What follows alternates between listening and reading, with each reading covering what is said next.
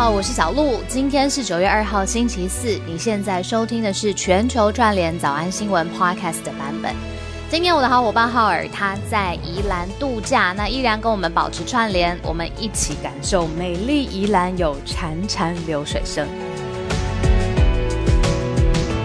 我从礁溪跟大家串联，小鹿还是从台北跟大家串联。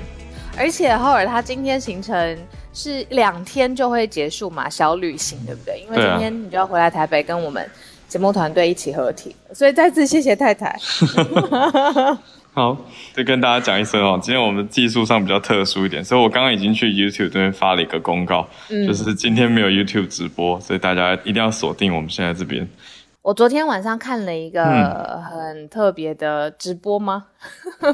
就是所有冬奥的选手，就是参加过冬奥的选手，还有嗯，像扩大的体育圈有一个很大的盛事，而在教育部的 Line at 上面举办的，就是有一个呃很大的红毯。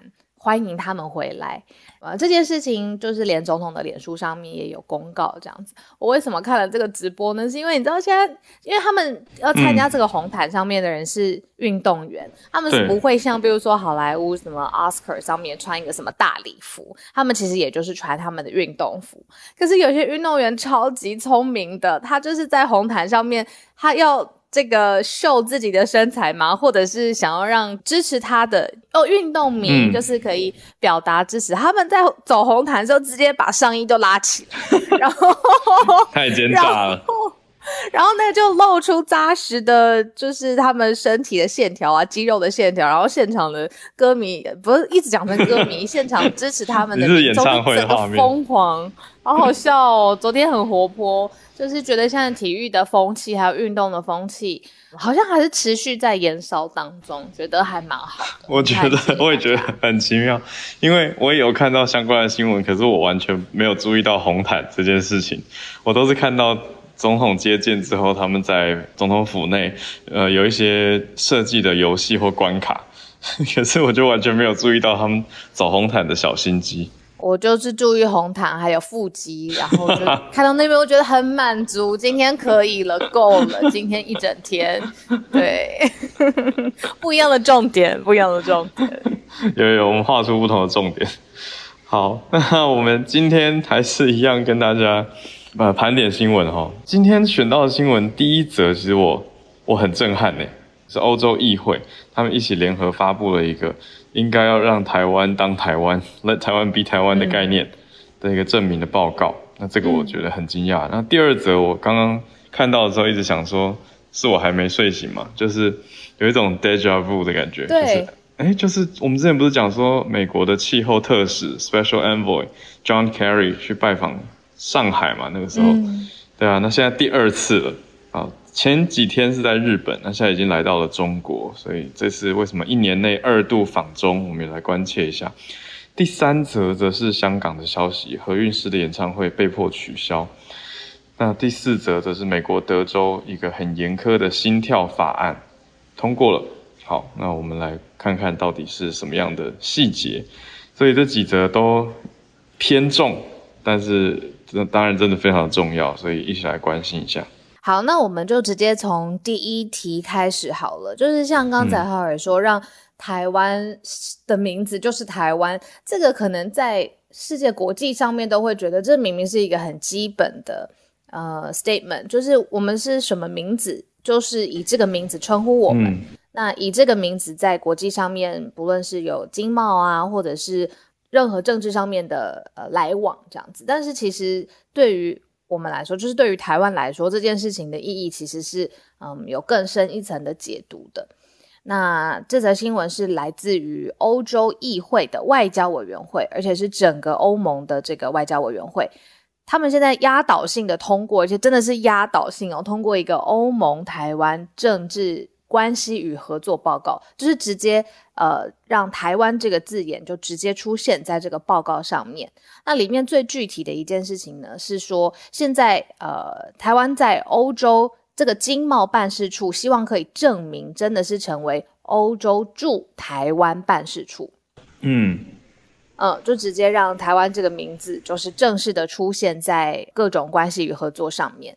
那整个报告的草案。在这个欧洲议会的外交委员会表决的时候呢，是六十票赞成，四票反对，六票弃权，所以媒体才会说是压倒性的通过，因为总共有七十位的议员，六十票是完全赞成的。嗯，这个名称，就强调说，嗯，对啊，我觉得名称很特别，我们可以来看一下，因为都是几，呃，本来一二三四五个英文字变成也也是五个英文字，可是感受跟落差就差很多。啊，本来是经贸办事处，就是 European Economic and Trade Office，那现在要改成 European Union Office in Taiwan，所以把台湾的名称本来是有点故意模糊的，不特别写入了。那现在是要要求，希望可以更名，把这个台湾这个字眼加入到。欧盟驻台办事处当中，所以很明白的就是前面是欧盟嘛，European Union 的办公室 office，那最后就是讲出很明白的地点 in Taiwan。当然，他你说你要真的要讨论起来的话，他又没有说这是国家或者是地区，并没有去做出界定。但是他就用 in Taiwan，在英英文来看就是一个叫做地方副词哦，就是地点嘛。这地点是在台湾，没错。可是我觉得光是这一个点，应该国际上又会有听到一些意见会想说，为什么呃欧洲议会的外交委员会忽然之间会有这个想法？那其实其中有一个点燃它，或者是呃让这件事情催生的原因，就是欧洲议会他们出了一个正式的评估，认为说现在中国来自中国的军事威胁日益的增高，而且呢，欧盟需要。评估，比如说双方的投资协定的整个架构，嗯，那最后大家就在这个报告当中强调了说，其实欧盟跟台湾是理念相相近的，例如说有共同的，比如说民主啦、自由啦，或者是法治的价值。那现在发现中国对于整个印太地区的和平稳定构成了威胁，所以决定用这个方式。特别来强化跟台湾之间的连接，嗯，那所以这个就像是刚才浩尔讲的说，虽然好像是改一个地方副词，但是可能国际上面的解读会有更深一层的，嗯，呃，意涵。对，对，常常其实就是在这些小小的变动当中，大家就会有太多太多讨论点。那当然，同时也不是只有改名而已哦，还有一个呃，欧洲议会的友台小组。就是友好台湾的小组的主席呢，他叫做盖勒，他是 Michael Galler 或是 Michael Galler。他说，台湾是一个强大民主国家跟先进的经济体哦，果然是友台小组。然后就说，印太地区的重要伙伴跟盟友，所以认为欧盟要加强跟台湾的关系，也呼吁欧盟的执委会要早一点跟台湾开启双边投资协定啊，BIA 应该是 Bilateral Investment Agreement。所以也另外同时强调，中国要停止对台湾的军事威胁，所以真的是蛮明白的各方面哦。投资方面要协定，要合作，希望跟台湾展开投资。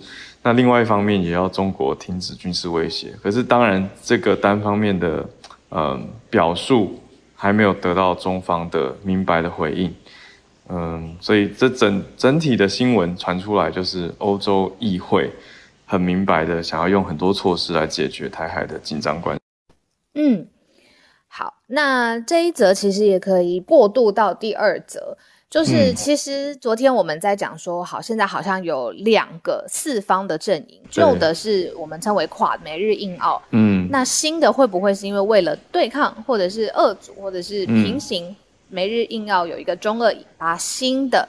新新四方，那好像是一八伊朗对嗯，中俄一八，然后四方好像互相之间要来呃平衡，嗯，可是昨天 Dennis 老师也有说，其实你要看结盟，有的时候结盟的稳固是在利益的共同点上，那利益是会流动的嘛，对于外交上面有很多很多利益是可以嗯来互相作为筹码的，那有的时候既然利益会。流动可以谈判，那有的时候就必须要竞争，有的时候就必须要合作。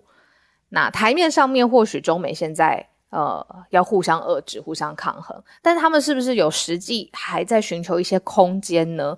我觉得像刚才浩尔说，就是今年美国总统的气候变化大使，嗯，他已经第二次到了中国了。那这个其实应该是一个很明显的讯号，应该还有在寻求一些对话空间吧，对不对？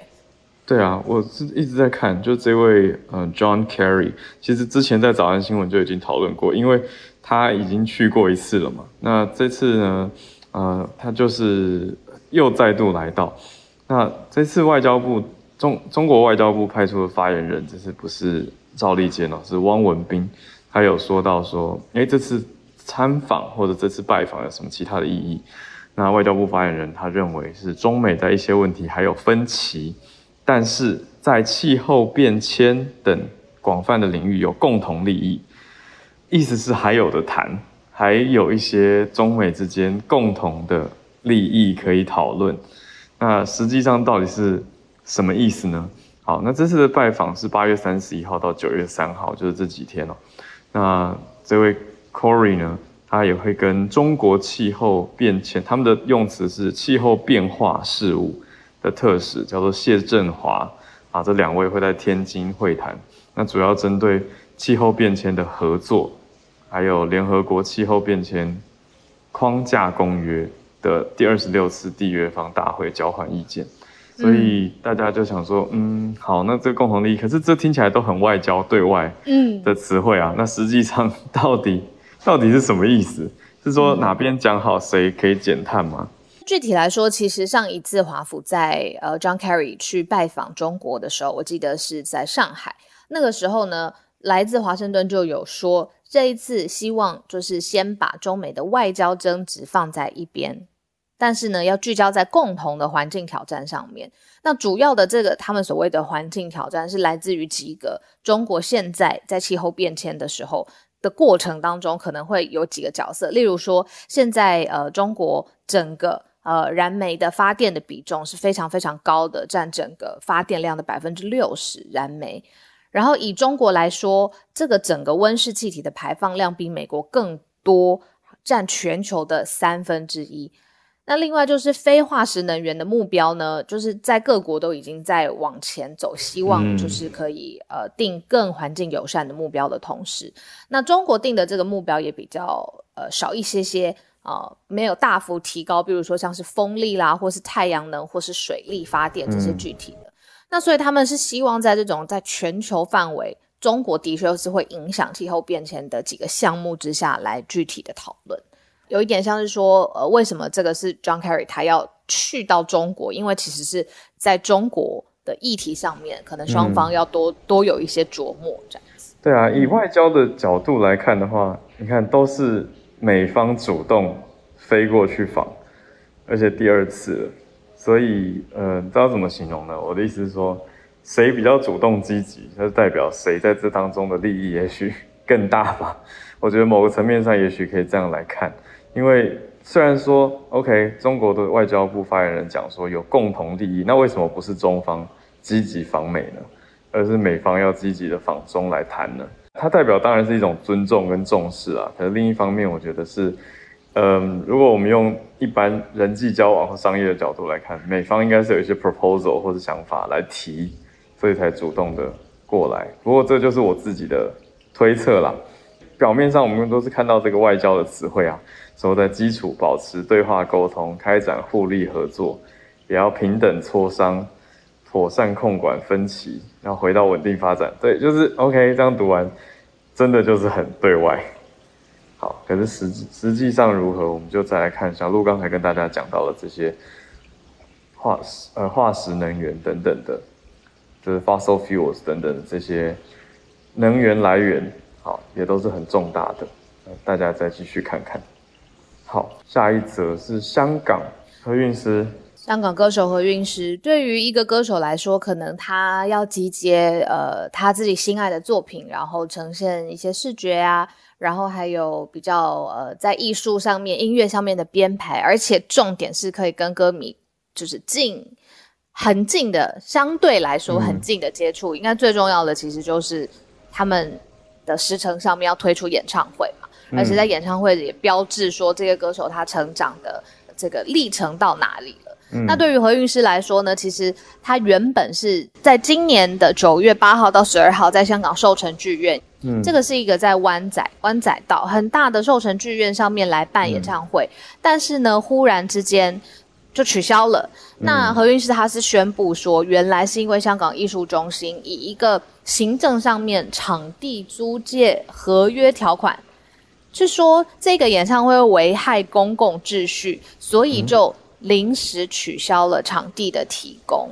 嗯，我看到说好像最早是本来下周一，就是本来是六号到十二号，就是本来下个礼拜整个礼拜他的歌迷会是很开心可以。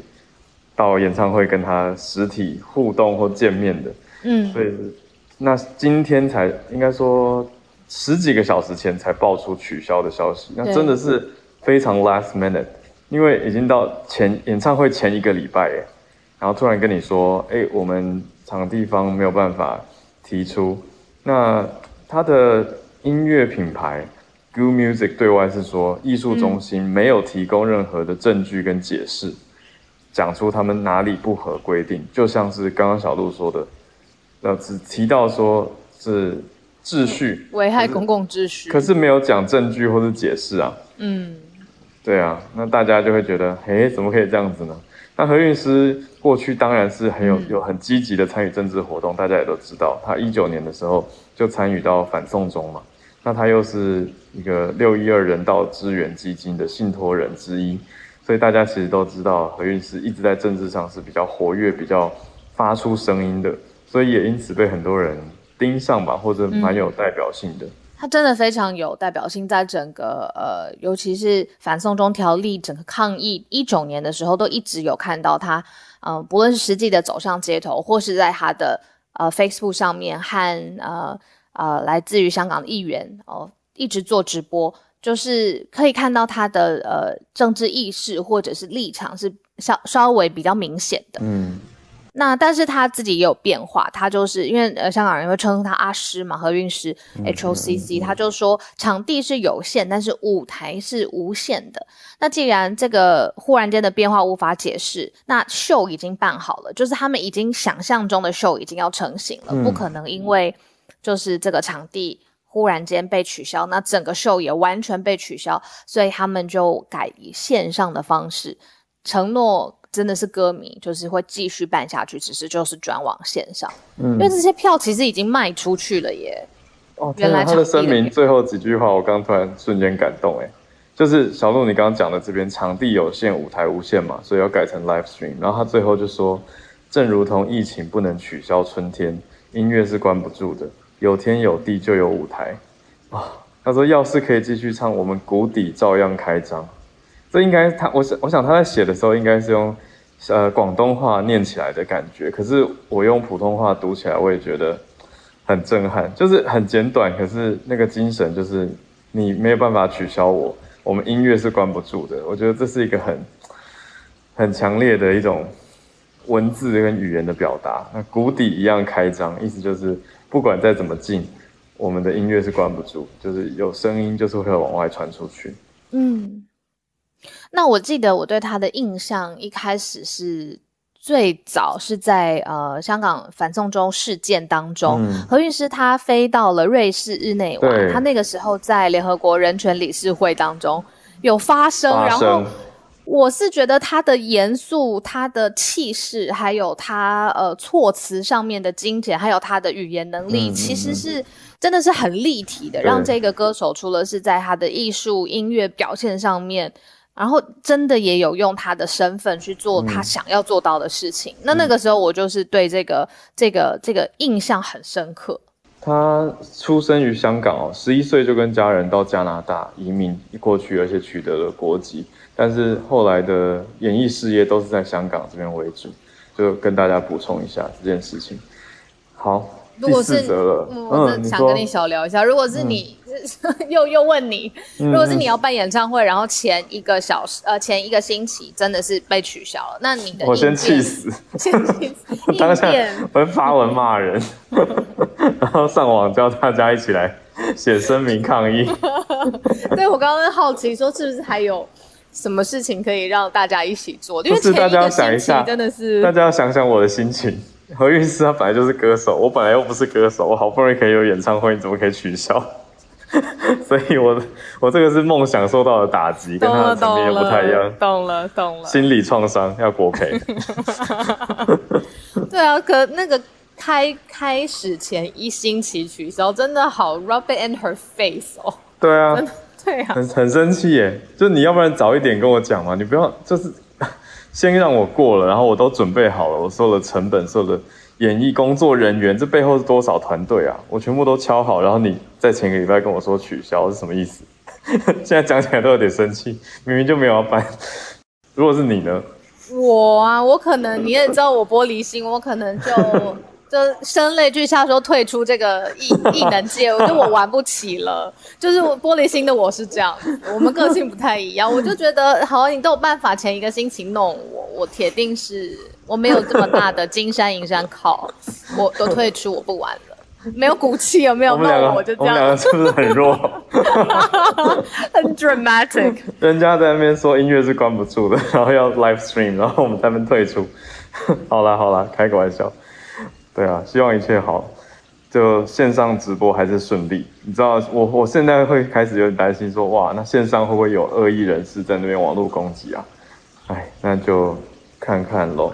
因为呃线上直播的时间会是九月十二号的晚上八点，好就不像是本来的九月六号到十二号了，它就会是集中在九月十二号的晚上八点。那至于有是不应该是售票吧？那细节没并没有写，这个大家有兴趣可以再去了解一下。因为如果是 live stream 的话，反而世界各地的人如果有兴趣支持，也许都有机会参与到，大家可以看看。好，那我们来到德州。这个严格的心跳法案，就是大家称呼为全美国最严苛的堕胎法之一的德州心跳法案。之前也是我们慢新闻有提到，大家在争议、在讨论的，现在正式上路了。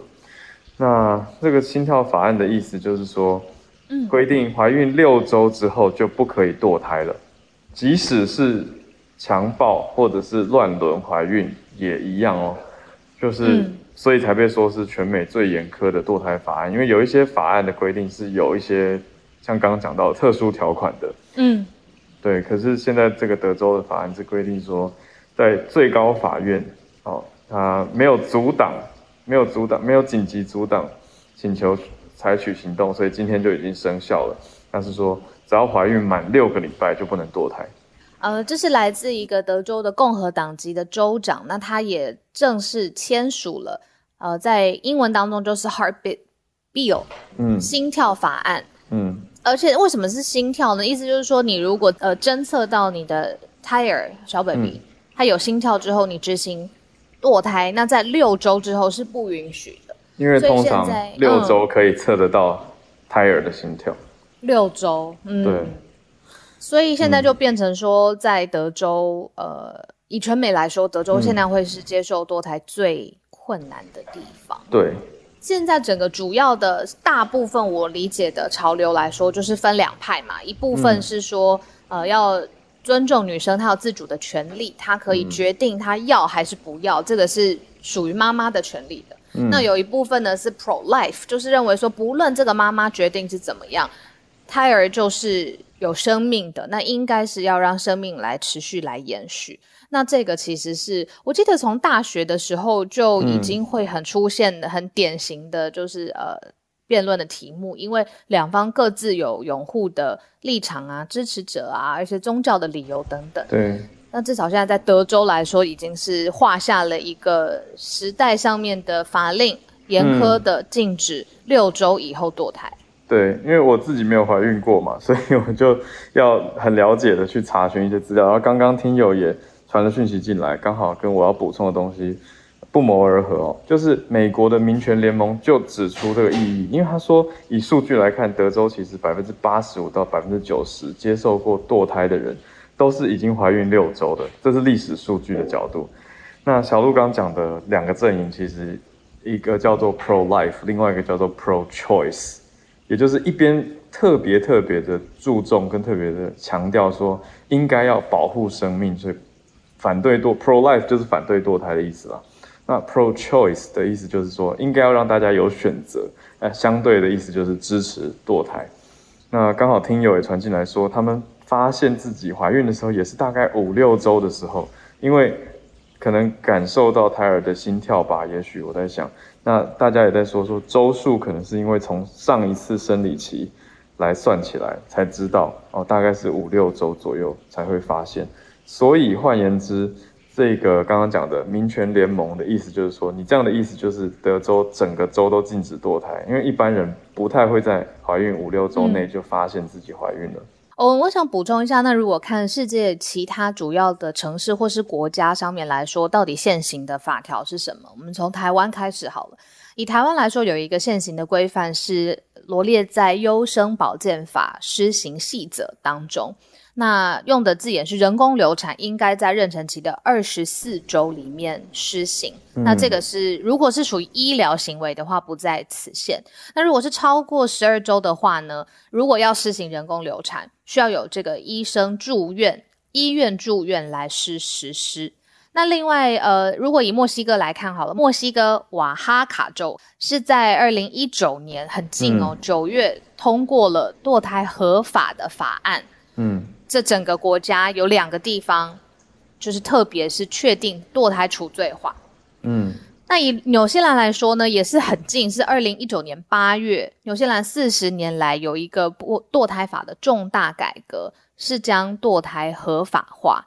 嗯，对，那这个是纽西兰。那靠我们很近的，最后讲回来是二零一九年四月，南韩，南韩的宪法法院裁定说。以他们的刑法来规范哦，南韩的刑法说，整个怀孕的周期禁止堕胎是违宪的。哦，所以就是禁止堕胎违宪，意思就是对，那就是支持可以去。开放堕胎的选项。嗯。嗯呃，我们的花莲叶老师有补充说，胎儿一般是四个月以上才会有胎动，四个月这样一一个月四周的话，大概十六周，十六周以上。那德州是禁止六周以上的堕胎。那刚刚说六周是通常有心跳，好，所以从有心跳到会有胎动，其实还有十个礼拜左右的落差，让大家补充一个概念哦。对啊，所以也大家听听一听就可以感受到，哎，这个法案的严格到底在哪里？为什么被大家说是最严格的法案？谢谢小鹿刚刚瞬间盘点补充了很多国家的一些情况，让大家可以参考。现在呢，德州应这个应该是已经就正式上路，那可是有许多反对的人也可能会提出一些意见跟声音，那会不会再调整？我觉得这个议题蛮复杂的，例如说，呃，对于女女女方来说，她的嗯，是不是符合她的意愿的？是不是意外的？是不是在怀孕的过程里面是对她来说是很大创伤的？然后还有后续，因为对于孩子的生命来说，生下来是一回事情，后续的养育跟整个教育、经济上面又是很全盘的考量。所以，到底是应该针对妈妈的意愿多一些，还是保护孩子的意愿多一些？呃，这是很久很久的两两造的呃争争论点都有。对，嗯，要看不同的国家民俗习惯。例如说，我们刚才看了那么多墨西哥、纽西兰、呃呃南韩，其实做具体细节都不太一样了。对，嗯。连美国不同州细节都不太一样，有一些州是说，如果胎儿畸形或是医疗紧急状况，就是妈妈生命可能会有危险，那那个情况下是不管限制几周都还是可以堕胎的。像我刚刚讲到那个是密西西比等等，所以各个州情形不同，都还是要谈。然后也有人说，那会让一些德州的女性为了要堕胎或者是得到相对宪法的保障，要离开德州。等于跑去别的州，因为就合法了，这是变成一个很特殊的情形。可是又有人说这样很不公平，它是有一种经济上的不平等，因为有经济能力或者有时间去这样做的人，不是每一个人，所以就有人认为说这样子不太公平。德州这个情形应该会继续讨论下去。好，那我们今天的几则重大新闻跟大家整理了，那现在已经有几位朋友举手，谢谢大家。呃，陆陆续续在看大家的 bio，同时先邀请第一位邀请上来的是 Isabel。Isabel 要跟我们分享的是在北卡又发生了枪击案，校园的枪击案。今天在美东时间中午十二点，北卡一所高中就是 Mount Tabor High School 发生了一件枪击案。那一位一位学生被送到那个 We Forest University 的 Hospital，然后目前已宣告死亡。那那个嫌犯目前还没有被逮捕。那根据目目击者的指数，是有可能是学校其中一位学生所犯。那这已经是北卡这个星期来第二次校园枪击案。第一次是有一位学，也是有一位学生重伤。美国校园枪击案是所有父母的 nightmare。那像我儿子的学校，一年就会有三次校园枪击案，防防就防护安全措施。一年三次很多哎，你说防护安全措施，对，防护安全哦，吓死我了，对，吓我一跳。对对，一年三次校校园枪击案防护安全演习，哦哦哦，嗯嗯，那他就是说，我一个好朋友也是美国高中的老师，那最近我问他说，开学一切安好？他说，开学前一个礼拜，老师会到学校准备开会，那很多老师就会问说，因为现在目前疫情的关系，是否可以将教室大门打开，让空气流通。那学校方面就说不行，因为这样就违反校园枪击防护措施，不能开窗，不能不能开门，因为这样的话，对，因为就是 in case 有 shooting，他们要就是学生就要在教室里面。嗯嗯嗯，对，所以我就觉得这样还，我们就是觉得还蛮 sad 的，是，嗯嗯嗯，对，就要选说你要要要疫要安全，在疫情上安全呢，还是要防护这个枪击案。的事情哦，好难哦！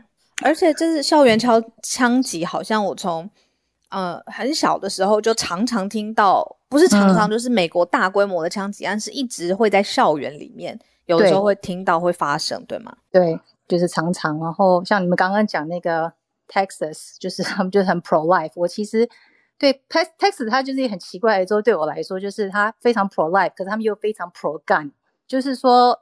他们就是对枪这件事情，他们非常的拥护，坚持，非常坚持。所以我常常都不知道说他们的 pro life 是在 protect 哪一个 life。哦，对对，有一种加加州意见，对 对，加州看德州的感觉，呃，嗯，是是是，对，理解。对，让大家想想，谢谢，这是 Isabel 的想法，我也觉得，嗯，蛮蛮蛮可以理解你的想法的。对，可是德州人也许有德州的看法。对，对我了解，我了解。对，其实就是说，可是就是父母，其实每天我们送小孩去上课的时候，我们就要这个是我们要在担心的一件事情。嗯嗯嗯嗯嗯，对啊。我刚写下来了，待会来问 Dennis 老师，德州 Pro Life 到底是 Pro 什么 Life？我写下来，我记得待会要问他。For a little baby's life。我不是要 like cause controversy，就是就是理解理解，就是一个妈妈心里面想到的的情形，对，就小孩已经生出来的妈妈，嗯嗯嗯嗯，想的这想法嗯嗯嗯，谢谢 Isabel，对啊，这个校园枪击事件真的是会让大家都心里面。有点担心的，嗯，对啊，北卡，谢谢，好，嗯，那我们再连线到 Orlando，来到佛罗里达，汉超老师，啊，今天带来的这则消息是来自路透社的独家报道。啊，亚马逊的 CEO 表示，在啊，他们计划在接下来几个月的时间，在全球啊，要招募五万五千名就是 IT 相关的人士加入 Amazon。那这一次也是 Amazon 自二零一七年以来最大一次的 IT 领域的招聘会，预计是从九月十五号开始开始。那当然，Amazon 现在在全球有一百三十万员工，其中有一百万是在美国本土，三十万是遍布全球。那这一次的五万五千人的岗位，其中将会有四万人是在美国本土，另外的一万五千人主要集中在印度、德国还有日本。那这也是他们的新 CEO Andy Jassy 上台之后进行了第一个啊比较重、比较正式的记者啊比较正式的这个招聘啊招聘大会上发布的一个消息，是今天早上刚刚出来的。那这一次就这一次，Amazon 的手笔很大，因为它虽然大部分的员工都是。啊，在仓库还有这个运输渠道工作，但他其实啊自己本身在美国境内有超过二十七万人，其实是坐在办公室里面的白领。那这一次 hire 的五万五千人，基本上都是要坐在办公室里的，等于说要在自己原先的啊办公室的基础上啊膨胀百分之二十啊，所以现在外界也是对于这次的这个 online 招聘会有了很大的关注。嗯，这个消息就是这样，谢谢。啊，谢谢汉超老师。等于是新的 CEO 的蛮大的动作，因为。大家都对 Amazon CEO 的印象是停留在之前的 Jeff Bezos 嘛？可是大家知道他已经在七八月期间改变呃换换人了，但是现在要招募五万五千人，但是 Amazon 其实一直有很多我觉得是劳权方面的争议啊，特别是你说在仓储方面，但是在科技 IT 对不对？白领方面呢，对，我们也收到科技业的朋友说 Amazon 的名声在科技业并不是特别好，所以大家想法都不同。那就让大家听听看，可是一次招这么多人，嗯，好，老师可以看看。我我自己我自己去西雅图的时候是有去 Amazon 的一些，比如说它的无人超市啊，嗯，它叫 Amazon Go 吧，我没记错的话，就是你下载一个 App，然后走进去走出来也不用结账哦，就是手机自动扫描跟扣款，那个是一个充满了摄影机的超市，就是连每一个货架上的小角落我们看不到的地方都有摄影机，那他就用那个摄影机去。侦测货物的移动，或者是比如说你拿了一包菜啊，或者你拿了一瓶饮料啊，它就会去算，然后重量的变化等等。那走出去的时候，你的手机就已经自动完成扣款了。那那个感觉是很奇妙的啦，就是 Amazon 它的确在创新方面是走得很前面。我忽然间想起来了，我之前有报道过一则，就是刚才是因为 James 我们的朋友有来呃传讯息说。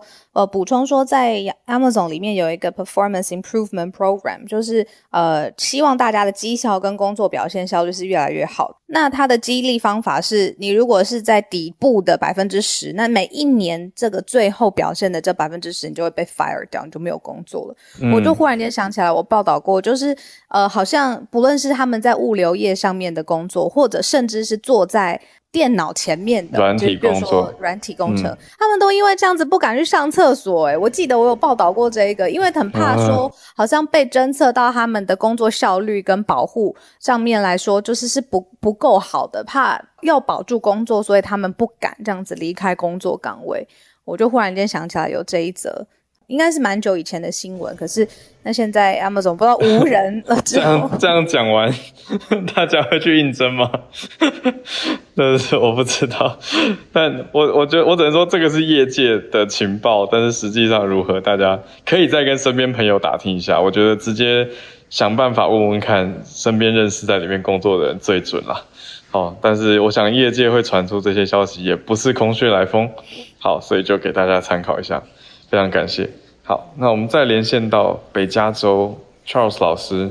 今天要分享一个，这个就是塔利班啊掌权之后，这个阿富汗经济，他们其实现在很多经济学家都蛮忧心的啊。那在美国时间周一，美国撤军之后呢，啊，塔利班算是完全执政啊。过去两周，所有的这个国际外援都中断了，这些国际外援占阿富汗经济大概百分之四十。阿富汗本身它没有什么自己自身的产业，他们很仰赖这个进口食物啊，还有民生必需品。那这些管道也中断了。那再加上很多对未来政局的不稳定。那过去两周其实阿富汗出现了这个恶性的通货膨胀，很多民生物资啊在两周内上涨百分之五十以上。那汽油上涨百分之七十五。那阿富汗币他们这个呃汇率就是从呃几个礼拜前呃到现在已经贬值大概两成。那银行也发生挤兑，就是大家都想要去把赶快把钱领出来，然后银行甚至曾经短暂关闭，但是塔利班命令他们必须开门，但是限制一周能够提领的数量，那就是目前看起来是还蛮忧心的。那塔利班政府强调说这个是暂时性的问题啊，一旦情势平稳，经济就会回稳了。但是主要问题就是说，接下来这个国际援助不见得会继续。那很多财经的政治这个这这个科技官僚都就跟着大家一起离开了。嗯，那他们整本身台利班政权并没有足够的财经人才。那阿富汗它央行在在国际间大概有呃大概有一百亿的美元的资产。那但是台湾政府现在还没有国际间还没有承认他们是合法政府嘛，所以他们也可能没有办法很快的提领这样子。那其实就一个。冷知识，大大家可能不晓得，阿富汗其实是世界上最大的鸦片和海洛因的供应国。在过去，过去毒品业务，对，过去十五年花很多的功夫在铲除这个产业，但是现在这个塔利班掌权可能会死灰复燃吧。所以说，这个呃，可能冷知识让大家呃补充一下，这样子。这个是真的，因为现在阿富汗政府真的是塔利班之后的政府，就是现金短缺，然后产业上面也跟刚才 Charles 老师讲的一样，就是产业上面很凋零，很多人就会像 Charles 老师想的这样子，会不会又呃，因为塔利班之前是有在呃产毒品业务这件事情上面，嗯，经营很久的。那但塔利班之前好像有宣宣布说，希望让阿富汗成为一个无毒的国家，就是在毒品贩售这件事情上面不要插手。但是现在大家都是很像 Charles 老师想的一样，就是那如果不做毒品，还会做什么？大家也是不太理解。嗯嗯。之前有说阿富汗其实它是一个很庞大的稀土的国家，那其实呃以电动车来说，比如说电动车里面也需要锂这些的矿产。美国就是估说，如果你好好用这些稀土的话呢，其实整个产值可能会有一兆到三兆美元这么多。但是刚才邱浩少老师有补充，就是其实它的人力资源啊、基础建设啊，还有专业人士是是是缺乏的。所以就算它有庞大的稀土的这个资源，好像也很难一时之间就立刻用起来。这个是从经济方面的方式来看，从这个角度来看，基本上。就是阿富汗，他们即使在这个塔利班这个整个 take over 之前，他们本身呃还是蛮算是比较基础的这个啊嗯第三世界国家的这种经济吧，就是他们还是以现金为主，他们的资本的市场资金的流动也不是那么的呃那么的迅速，也没有那么多那么的整合，所以说造成很多这种呃他们必须还是很多在依靠外援啊等等的。那当然过去有美国的支援。那现在一下子这个呃这个柱子倒了，那他们现在都是大家都有点忧心这样子。谢谢 Charles 老师，对大家看看新掌权的塔利班之后的阿富汗会是如何。那我们再来我看一下，哎，大仙是正在通勤吗？不过我就帮大家读一下体育消息、体坛消息。这位是 C 罗，Cristiano Ronaldo，罗纳度啊，大家知道的 C 罗，他打破了世界纪录。He broke the men's all-time international scoring record，是男子全时间，就是男子从历史上最高的国际得分纪录。我看一下，as his late goals secured a dramatic two-to-one win for Portugal，所以是在凌晨的世界杯资格赛里面的欧洲区，葡萄牙二比一胜过了爱尔兰。那 C 罗他在中场前呢，连进了两球，帮葡萄牙逆转胜。所以他一百一十一个国际赛的进球，改写了他跟伊朗名将阿里·达里共同保持的一百零九球的世界纪录。所以也恭喜 C 罗，这是全世界得分最高的男子足球员的记录，从一百零九来到了一百一十一个国际赛的进球。谢谢大仙的补充。今天谢谢 Isabel 汉超老师，还有 Charles 老师以及大仙上来的资讯的补充。那我们今天希望可以。赶快准时让浩尔继续度假，还给浩尔老婆。所以我们直接进入我们今天助战专家的时间。彭医师早安。这几天一直陆续有报道的，现在有初步一些结果，所以适合跟大家分析了。嗯，就是日本的莫德纳疫苗传出有异物混入，那那这件事其实已经有看到消息。有吗？哈，它其实有点复杂。我觉得华文的媒体好像没有写得很清楚。今天跟大家想起来，翠翠最早在第一天就上来提到这个消息，可是后续还没有详细。没错，没错。它大概是十六号，八月十六号以来，就先后在莫德纳在日本是一些大型实打战才会打哦。那在很多都道府县都传出，好像有一开始传出的是金属的异物，就看起来是有金属颗粒啊。那所以，因此他们就去调查。那这这一批疫苗发现金属颗粒的疫苗是出自西班牙的工厂，嗯，一个叫 Rovi 的工代工厂，哦，装瓶。那它有一个批号，哦，三零零四六六七这一个批号，所以因此这个批号当然就赶快回收停用。那另外还有两个批号，它是没有发现金属异物，可是就是预防性的也回收，因为它是同时期都是同一个工厂。制作的哈，所以日本总共有三批号被回收，这高达一百六十三万剂。那后来在这几天有传出两个，在后面两个批号，就是预防性回收的批号哦，施打之后有两位三十多岁的年轻人猝死哦，那就是一位是接接种后三天，一一位是。我忘记是几天，嗯，那目前还在调查他们的死因，不确定跟疫苗到底有没有关系哦。这里这里还在等。那这个是金属，然后昨天晚上后老省有公布哈，初步他们的，因为在日本这个包装莫德纳，然后贩卖莫德纳是用武田药品来负责哦。他们初步的调查，那说应该是那是不锈钢的碎片，那些金属光泽的东西，那怀疑应该是在制造过程中因为机器摩擦掉入瓶中的哦。那他们判断医疗风险应该低的原因，是因为这个打是肌肉注射，嗯，那它应该就只是局部在肌肉，不太会到血里了哈。那所以初步觉得应该风险低，可是当然还是要密切关注这些已经施打这三批疫苗的人的后续状况。嗯，好，那另外其实还有一个小插曲哈，那像是冲绳群马也开始发现注射莫德纳里面怎么有异物哈，嗯，那可是后来发现那个异物的颜色不太一样，它比较偏橡皮那种粉红色，明显不是金属光泽哈。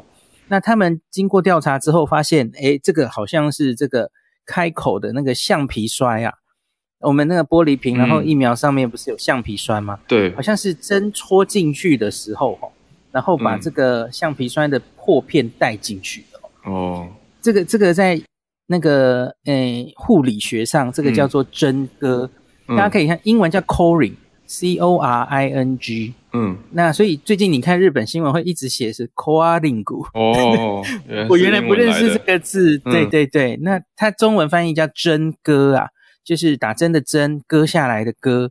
那这在护理上会就一直教大家，这个抽药的时候，你一定要垂直入针，然后不能旋转。然后最好，你假如要重复抽药，你不要在同一个地方抽。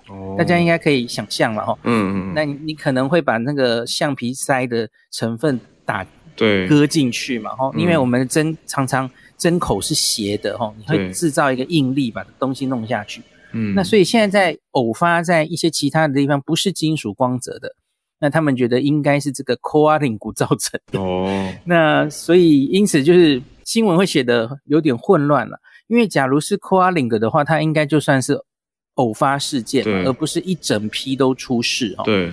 那所以到目前为止是发展到这这样，就跟大家分享一下。嗯，谢谢医师。对我查到这好专业哦，真很专业。我觉得新学到护理学，或者是只要是要注射的单位，其实都要注意的事情。谢谢，让大家了解这个日本相关疫苗义务的消息后续。原来如此，那我们再来连线到 Dennis 老师，老师早。今天蛮多话题可以聊，我抓紧时间。赶快先从这个呃，对台湾大家很关注的这个欧洲议会的建议，建议把这个驻台湾的代表处呢，从驻台北办事处通通改成驻台湾办事处。嗯，事实上这对台湾来说当然是一大突破。我们从名称来说，很多朋友会说这是证明，但我还是要稍微的解释一下，就说这个证明呢，它是要证明成为一个地区、一个省份，还是成为一个国家，把台湾是视为什么样的，是是什么样的存在。七月底的时候，事实上欧洲议会有针对是不是要改变欧洲欧盟国。家的一中原则进行一个讨论，但是当时的结论是我们他们不想要改变一中的一中原则，所谓的 One China Policy。可是大部分的欧洲国家都确实的想要更加的支持台湾，所以希望在一中原则的框架之下，如果在大原则不变的情况之下，怎么样让台湾可以得到更多的支持？所以会做，所以你可以看到整个风向哦，慢慢的从台北，然后把我们提升到台湾，它是一个灰色的地带，当然对台可以。完全展现出欧洲国家现在非常呃对台湾非常的友好，可是呢，是不是达到了所谓的呃一呃一个台湾一个中国，恐怕还这个层次上面还是有一点点的差距哦。所以这个是跟大家先做一个说明。可是我必须说，整个的风向，我不知道大家有没有发现，整个的风全世界的风向开始慢慢的转变。所谓的风向转变是。过去在川普时代，大家好像觉得说，哎，保守的势力，然后国家利益至上的这种这种气氛呢，因为川拜登的上台，好像改变了，变成变成全球合作为主。可是呢，拜登的全球合作，或者是稍微的民主派的路线，嗯，受到两两件事情很大的打击。最近的这两件事情，一个是 COVID，一个是所谓的阿富汗的事件。COVID 呢是。一开始的时候，大家觉得，哎，民主党所民主党或者是全球相对的自由派的政党都在呼吁说，大家要戴口罩，大家要严要严守所谓的封城令，大家要守护这个守好自己哦，有很多的规范。一开始大家是 OK 的，可是大家有没有发现，时间拉长了，欧美社会越来越觉得没有耐心了，越来越觉得我口罩戴不下去了。那很多的中间选民，民主党的或者是进步派的选民，还是会觉得，那我们继续应该戴着口罩。可是越来越多中间选民觉得，也许大家打了疫苗就应该开放啊，不管 Delta 多怎么样，我们就应该要开始跟病毒共存亡哦。所以这个态度转变之后。对于这些政党所鼓吹，呃，还是要继续戴口罩，还是要可能要停课停班的这些政党，开始就出现了疑问，因为到底要多久才能够恢复正常？这个是对于这是出现了一个气氛的转变，在 COVID 的事情上面，再来在阿富汗的事件上面呢，很多民主派的阵营，像拜登，我们说过了，他们很希望用政治的外交的手段就可以调整。就可以协调。问题是在阿富汗的事件当中，凸凸显的好像是，诶，川普这种铁腕好像比较有用哦，比较保守的，就是重拳铁拳攻击的，好像阿富汗比较会怕。这个形象开始在全球酝酿。这为什么说这样的风向转变呢？你可以看到，其实最近有几个重要的选举，大家可以关注。九月二十号加拿大有选举，九月二十六号德国的选举，十月份日本的选举，接下来在法国跟韩国都是明年初哦。在这几个选举当中，我们看到民调本来都是像拜登、像民主派的、像加拿大的这个帅哥的出斗，本来是领先的，遥遥领先，所以他才会 call for 选举，嗯，他才会说，哎，我们来做选举。可是想不到最近的民调，在阿富汗事件之后，整个民调开始出现了变化。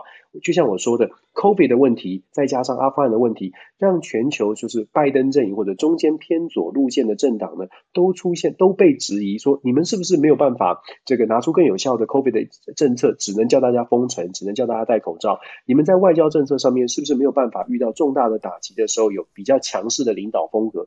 这种啊风气正在酝酿。所以我们在看到的是，也许保守派的势力呢，有可能在这一波、下一波的选举当中又会回来。嗯，保守派的势力回来对台湾的影响是什么？我们刚刚说了，川普时代对台湾的支持好像看起来比较强嘛。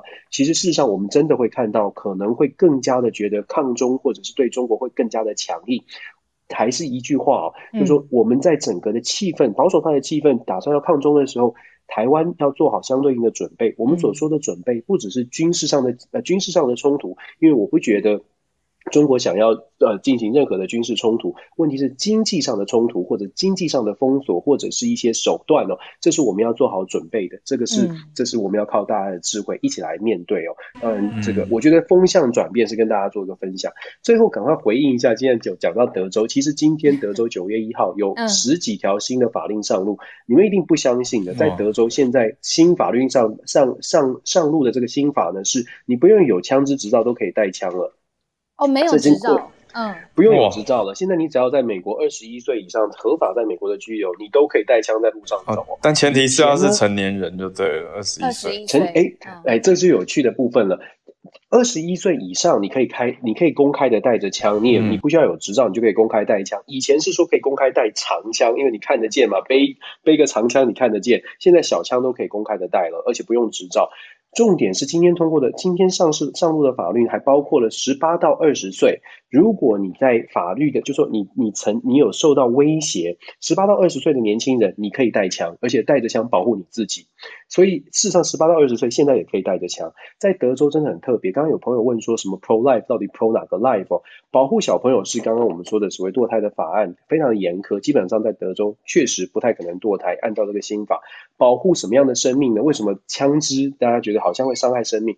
你知道德州人所谓的 pro life 有枪跟 pro life 是直接相关的，因为这个世界上没有办法阻止有坏人，所以有枪可以保护好人。这个是 pro life，是保护我们的生命跟保护好人的生命。世界上一定会有坏人，所以我们更需要有武器自己来处理哦。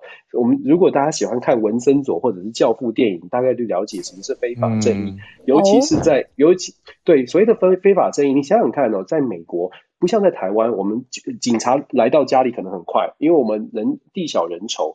在德州，你想象一下，你住在德州 middle of nowhere，你打电话叫警察来，警察来到了，可能早上到，早上打电话，下午可能才会到。所以基本上你没有自己的保护，对于德州人来说是没有保障的，因为地理环境跟整个呃跟其他地方很不一样。所以对德州人来说，我有枪，它也是一种 pro life，因为这个 life pro 的 life 是我自己的家人，还有我身边我珍惜珍惜的好人。坏人必须要被呃，必须要被制裁。有的时候法律没办法做，我们自己来做，这是这样的一个概念。所以跟很多其他的州，尤其在都会区的人是不太一样的。嗯，跟大家做这个分享，我不知道大家会不会觉得很夸张？不会，可以理解，都可以上，都可以上路了。所以其实德州真的很大。真的很大，啊这两天在校园里面都很担心啊，因为校园本来就已经有有学生是可以带枪的，现在变成呃更多人可以带枪，不用执照你都可以带枪。也许你没有办法公开的走到校园里面，可是你怎么知道学生的车上没有枪？那公路上其实也发生过很多那种呃公路上飙车，然后不开心就开隔，就真的是情境间开隔壁枪，还蛮常发生的。所以德州呢，就像刚刚有朋友说，德州是一个很特别的存在，确实没错。行进间开枪，这太太紧张了吧？就前后都还有车子，然后自己也可能还在。老老师会注意安全吗？因为这样会特别注意吗？我。我认真在问，嗯，对我也是很认真回答你，因为在德州，有的时候我们在开车，那个马路很宽，速度很快，所以有的时候呢，你被人家恶意的超车的时候，你会不太高兴，所以你会跟他超车回去。以前我会这样，但是我后来发现，原来有人在高速公路上就是因为超车就被开枪了。后来我就我就比较孬了，我就慢慢开，你超超车就超车吧。不是孬，老师，这个是 pro life。就是自己跟家人的生命，对，但是这我就说了，德州真的是很特别的存在着，对，嗯，谢谢老师。让我想到，我连在台北市啊，有一次我不小心算是超了一台车，然后那台车就反超我，然后把我车挡住，然后他下车的时候，我感觉他好像要拿球棒，然后我就赶快开走了，所以我完全懂老师在说什么，而且台北只是球棒哦，德州可能是枪哦。浩文，你提醒我，我大学的时候真的因为被人家超车啊，然后当时血气方刚载着女朋友，当然现在的老婆，然后我就我因为被超车，然后被狂扒，然后我就很生气的追他的车，结果你知道吗？他下来真的不开玩笑，他下来拿斧头，拿斧头出来，斧头什么？对，在台湾吗？在台湾，在淡水拿斧头，真的是拿斧头，斧头帮吧。当时我就我就看到他拿斧头，我就赶快加加紧油门，赶快跑。对啊，就赶快开走。当时的女朋友就一直狂骂我，就说：“你知道我坐在后座吗？如果他飞过来，是打到我。”嗯，所以我觉得为什么你女朋友会坐后座？完全画错重点。对，为什么会？他不是应该坐你旁边吗？我骑，你知道当时大学生是骑摩托车。哦，我想错了，飞过来是砸到后面的。我是摩托车，我想成车车。嗯，我是开车车。对，对我讲的球棒事件是车车，也没有比较安全，一样会一样会怕怕车子被砸烂，或者比较安全啊。斧头飞过来坐摩托车会被会被对，可是当时我车上也是载了几个同学，所以我是会对他们觉得很不好意思，然后要保护他们，所以赶快把车开走。对，但我想大家应该这样听完就可以比较 能够理解一些所谓保护自己。心平气和，心平气和。我听完的话，重点是 Dennis 老师好厉害。Dennis 老师把大学的女朋友娶回家，是现在的老婆，这是我画到的重点。角度很会画，我觉得这个很强，这个很强。好，谢谢 Dennis 老师，谢谢老师。这是金牛座。好。因为也快要周五了，我知道老师的星座就是又要回来了，太好了，期待。今天也谢谢浩尔特别在休假的时候来上来节目跟我们一起主持，然后谢谢今天上来分享的 Isabel Charles 老师、大仙，还有孔医师 Dennis 老师、汉超老师。好，再见，大家拜拜。对啊，那我们就明天早上见喽。明天早上恢复正常，有开播收播歌音乐的串联。今天就到这边，谢谢大家，大家拜拜。谢谢你的收听，你们的意见都是我们进步的动力。欢迎透过所有的平台，不论是 Instagram、脸书的社团，各式样的平台都可以留言告诉我们你的想法。那因为节目已经入围了全球华文永续报道奖，今天可以在这个平台上面来投票。我们做的专题呢是要了解台湾的电力未来发生什么样的问题，可以让怎么样的解决。希望你可以到全球华文永续报道奖上面帮我们投下人气票，感谢你的支持，收听我们入围的特别专题，也谢谢大家今天的收听，我们明天再见。